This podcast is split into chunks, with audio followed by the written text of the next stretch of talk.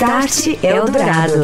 Oferecimento Orchestrating a Brighter World. NEC. Telemedicina em destaque nesta noite aqui no Start Eldorado. A Câmara dos Deputados acaba de aprovar um projeto de lei que autoriza o uso dessa prática durante a pandemia da Covid-19 no serviço de saúde público, também no privado. O texto ainda precisa passar pelo Senado e depois ser sancionado pelo presidente da República para entrar em vigor. Uma portaria do Ministério da Saúde também, na semana passada, deu as diretrizes para a aplicação da telemedicina, orientando sobre atendimentos, prescrições inscrição de receitas e atestados e quais áreas podem utilizar o serviço. O Conselho Federal de Medicina já tinha encaminhado também um ofício ao Ministério informando o reconhecimento da telemedicina no Brasil em caráter excepcional provisório enquanto durar a crise atual. Isso porque vinha acontecendo uma discussão a respeito das regulamentações necessárias ao tema. Numa série de entrevistas sobre o assunto que o Start destaca nesta noite, eu converso agora com o Eduardo Oliveira, CEO da Santecorp, empresa do grupo Fleury que atende 300 200 mil pessoas especializadas em gestão de saúde. Estamos vivendo aí um período complicado, doutor, em casa, a maior parte das pessoas, período de quarentena, justamente nesta fase em que estamos atravessando atualmente com a pandemia do coronavírus. Que tipos de benefícios a telemedicina pode trazer nesse momento para pacientes e também para os profissionais, doutor? É, Daniel, obrigado pela pergunta.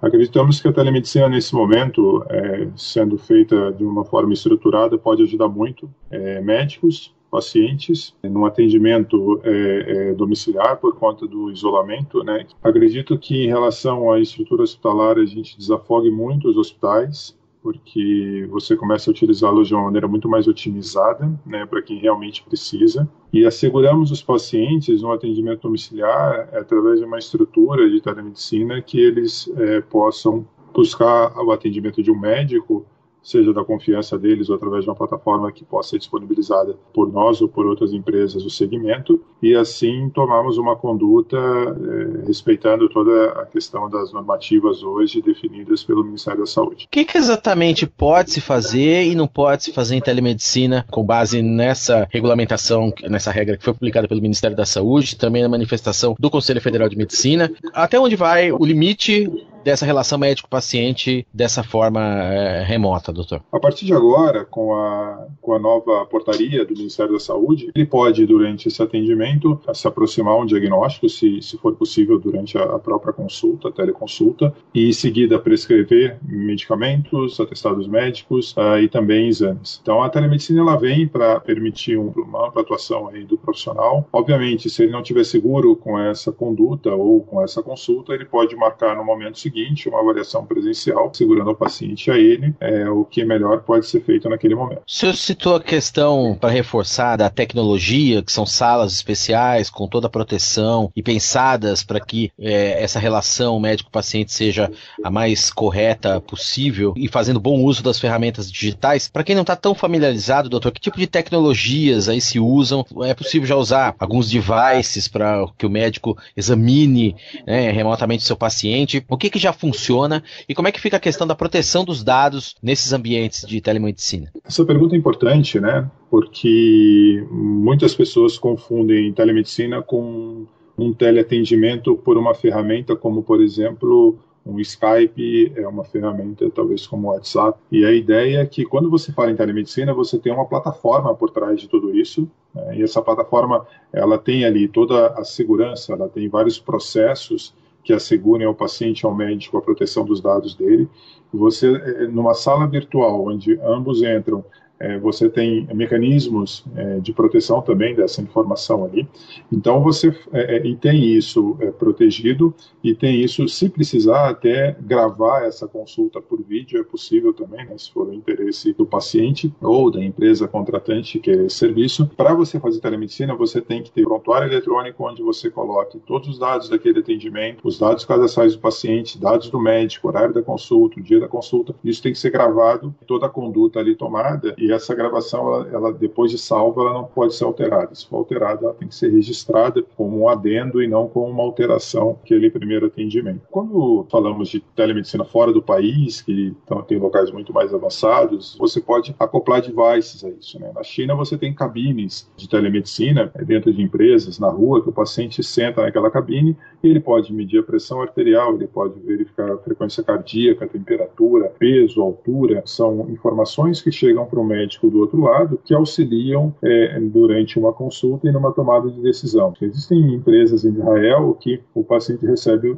pode é, receber um kit e esse kit ele leva para casa e ele pode, mais uma vez, verificar ouvido, garganta, própria pressão arterial, frequência cardíaca, febre e o médico à distância vai é, conduzindo essa, esse atendimento para que ele possa se aproximar do diagnóstico dependendo da queixa daquele paciente. É um processo natural que a gente vai trazer para a nossa telemedicina novos devices aí no futuro. É claro que a gente tem que usar essa crise que estamos atravessando como lição para alguma coisa, que aprendizado vai ficar disso, como é que o senhor vê os próximos passos da questão da telemedicina aqui no Brasil? Novas discussões, Ministério da Saúde, autoridades, Conselho Federal de Medicina também se manifestando, as empresas também, eh, já com a sua experiência, como é que esses atores devem se mover daqui para frente? Na minha opinião, isso é um caminho sem volta, eu acho que a telemedicina vem para ficar, embora a portaria fale de uma ação temporária, né, por conta da pandemia, mas eu não vejo que isso retroceda, até porque os pacientes vão começar a usufruir disso e eles vão ver o quão isso pode ser benéfico, pode ser cômodo, pode ser seguro. Uh, a gente vive uma crise hoje onde o médico está numa ponta e o paciente na outra e, não consegue muitas vezes se falar ou prestar um atendimento que é importante nesse momento, porque veja o lado, a gente vê o lado do paciente na necessidade dele do atendimento e olhamos para o lado do médico também. Hoje na sua casa com seu consultório fechado, sem atender, sem, sem sua receita. E a telemedicina hoje seria um, um canal que permitiria que ambos pudessem se beneficiar com isso. Doutor Eduardo Oliveira, CEO da Santecorp, empresa do grupo Fleury, conversando com a gente sobre telemedicina aqui no Start Eldorado.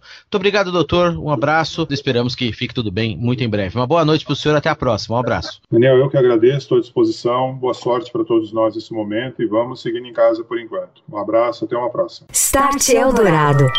Continuamos a falar de telemedicina, desafios desse atual momento, o aprendizado que vai ficar, como a crise pode ser usada para incentivarmos essa relação digital médico-paciente e, o que é mais importante nesse momento, tirarmos o máximo possível de pacientes, de pessoas das unidades de saúde. Nosso contato agora é com o Carlos Eduardo Espezin Lopes, CEO da Doctoralha Brasil. Boa noite, Cadu, tudo bem? Boa noite, Daniel. Tudo bem, graças a Deus. Boa noite aos ouvintes da Rádio Eldorado. Cadu, a Doctoralha está disponibilizando essa solução de pré-consulta virtual já está disponível para o sistema público de saúde de forma gratuita. Como é que está funcionando essa solução? Quem tem acesso a ela? Bem, é isso mesmo, Daniel. Nós disponibilizamos logo no início da crise do coronavírus a todas as prefeituras, a, to a todas as unidades públicas de saúde essa solução de maneira gratuita. Então a gente provê a solução, a gente instala, a gente treina o pessoal e disponibiliza esse acesso então para a população. Ao instalar essa tecnologia nas unidades públicas de saúde, a gente permite com que aquele médico que naturalmente atenderia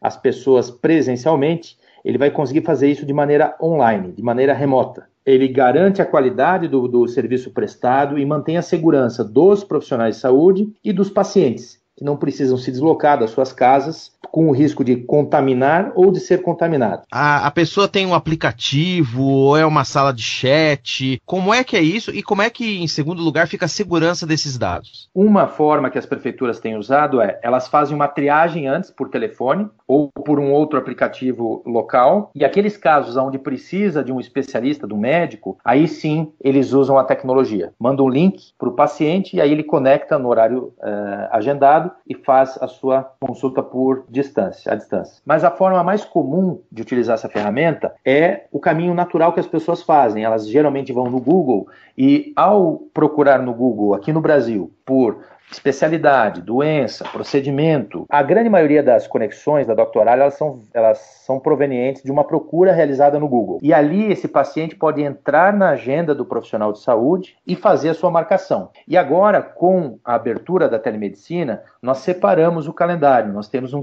calendário também exclusivo para consultas online, para o teleatendimento. A forma ela é muito simples, não precisa baixar nada, o paciente não precisa fazer o download de nada. Ele recebe um link, ele clica, ele já está fazendo o contato. Que tipos de especialidades você vem notando que estão uh, registrando uma procura um pouquinho maior, tanto por parte da classe médica, que a doctoral atende, quanto por parte dos pacientes, nessa solução digital de telemedicina? A gente tem visto uma adesão de todas as especialidades, com uma concentração maior em psicólogos. Aproximadamente 40% de todo o volume vem por parte dos psicólogos. Complementando uma resposta anterior, você perguntou sobre a segurança também.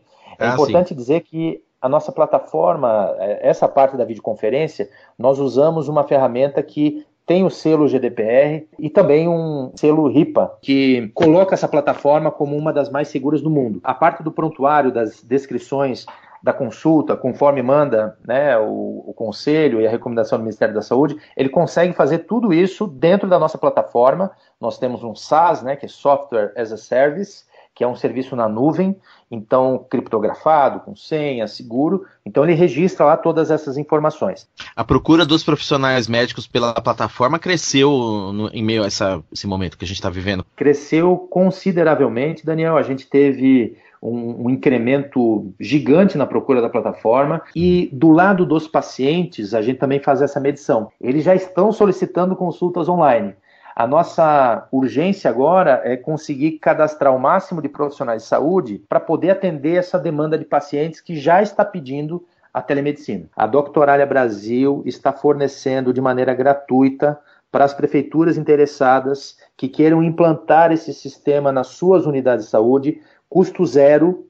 Nós vamos bancar todo, e é um custo alto que nós temos, a gente vai bancar tudo isso, porque a gente entende que essa solução vai ajudar a salvar muitas vidas, porque muitos desses atendimentos podem e devem ser feitos de maneira remota. A tecnologia está pronta, está disponível. Nós estávamos muito ansiosos pela liberação da telemedicina, mesmo que provisória, mesmo nas condições estabelecidas, mas era algo super emergencial, super importante, porque além da liberação é necessário que os profissionais de saúde façam adesão, seja pela doctoral, seja por qualquer outra forma, né, mas que eles prestem esse serviço e, e, se adaptem a isso, que é uma nova forma, é um novo hábito, é, um, é uma nova ferramenta. Então existe um processo de aprendizagem aí também. Carlos Eduardo Espezin Lopes, CEO da Doctoralia Brasil, participando com a gente do Start Eldorado, remotamente por Skype. Grande abraço, obrigado e até uma próxima. Tchau, tchau. Obrigado pela oportunidade, sucesso. Um abraço a todos. Valeu.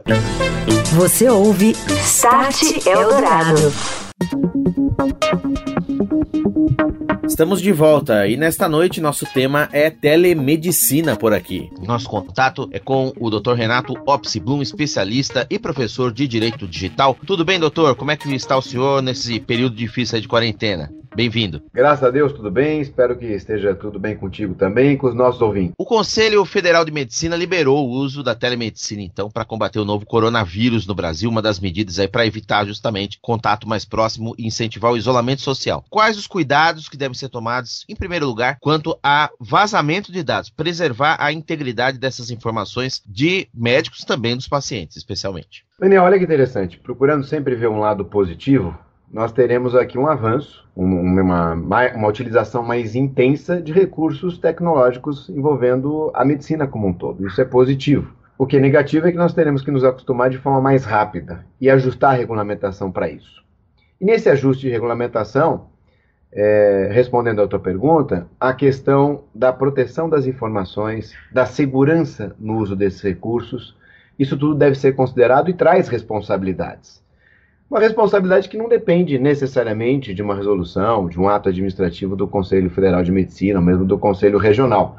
Isso decorre da própria lei, seja do Código do Consumidor, do Código Civil, é que nós chamamos aí do dever de diligência ou da responsabilidade pelo negócio em si.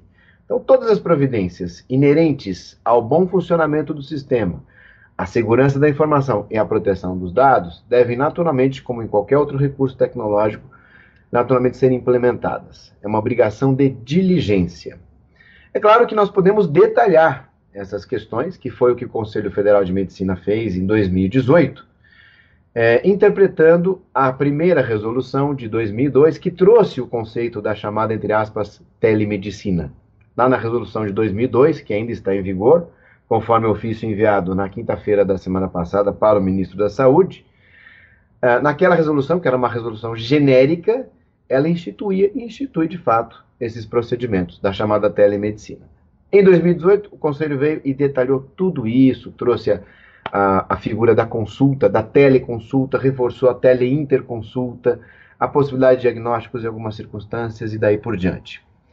Hoje, o que, que nós temos? Né? Então, este ofício dizendo para o ministro que, olha, aquela resolução de 2002 está em vigor. Então, nós temos a telemedicina. Mas hoje, o que, que é a telemedicina? Pela interpretação pura e simples da resolução do Conselho Federal de 2002, a interpretação mais objetiva seria o uso dessa tecnologia entre os médicos, entre os hospitais, entre os serviços de diagnóstico, entre eles, né, para discussões, segundas, terceiras opiniões, e também podemos ter a interpretação de um contato médico-paciente limitado. Novamente, com relação à interpretação pura e simples da resolução de 2002, falando em Conselho Federal de Medicina. Mas hoje o que, nós temos? Um estado excepcional, um estado de calamidade em um estado de emergência, que são situações que excepcionam uma série de regras legais. Então você, entre aspas, atropela com um propósito, propósito de preservar a coletividade ou maior número de pessoas uh, de forma a você conseguir atingir um objetivo protegendo a sua população. Por isso que é um estado excepcional. Esse estado excepcional pode dar aso à interpretação de que eu poderia usar a teleconsulta, inclusive fazendo diagnósticos hoje. Eu respondo, pela interpretação literal das normas do Conselho Federal, não.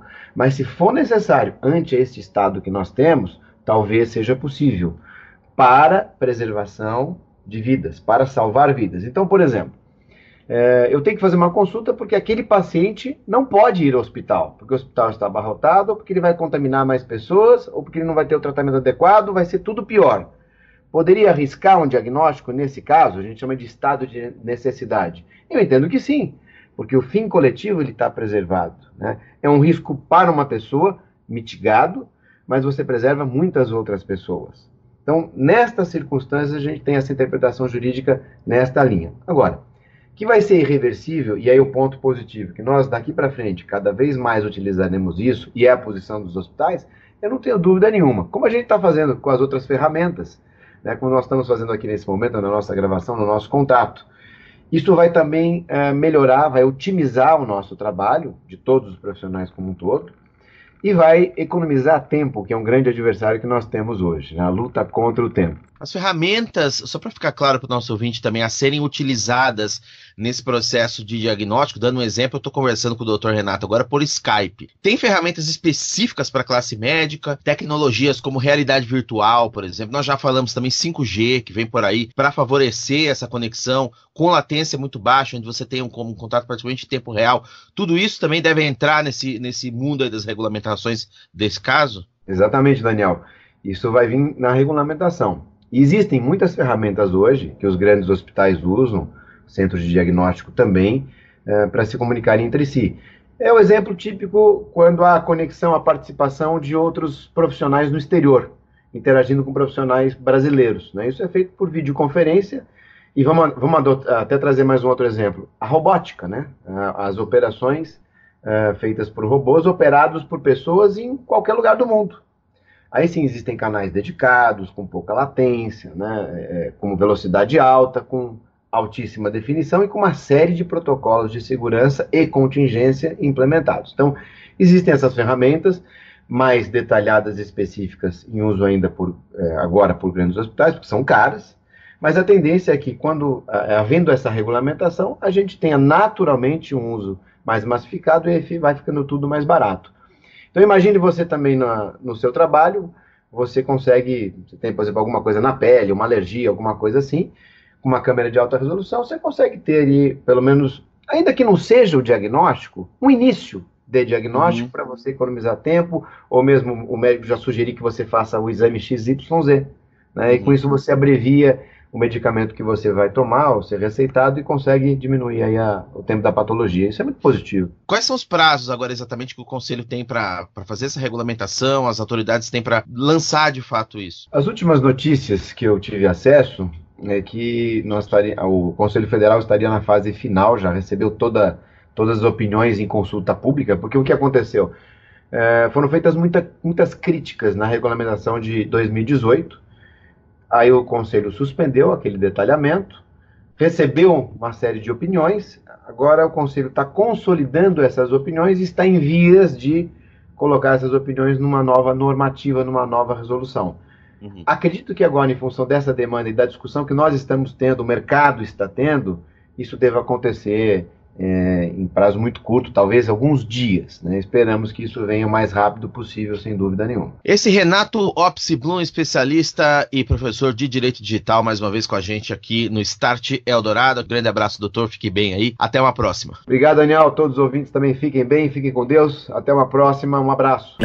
Você ouve Start Eldorado. André Eletério, diretor de marketing da NEC no Brasil, traz o Momento NEC aqui no Start Eldorado. Eldorado. Oi, André. Olá, Daniel. Olá, ouvintes do Start Eldorado. Em tempos de pandemia do Covid-19 e notícias alarmantes que nos preocupam todos os dias, há espaço também para as novidades positivas que a tecnologia proporciona para ajudar a sociedade. A NEC, na Nova Zelândia, por exemplo, lançou uma ferramenta que permite o check-in por sistema móvel usando reconhecimento facial. A ferramenta permite ao Serviço de Saúde do país fazer o gerenciamento de casos e receber informações de seus usuários, como localização e status de saúde deles, a partir de suas próprias casas.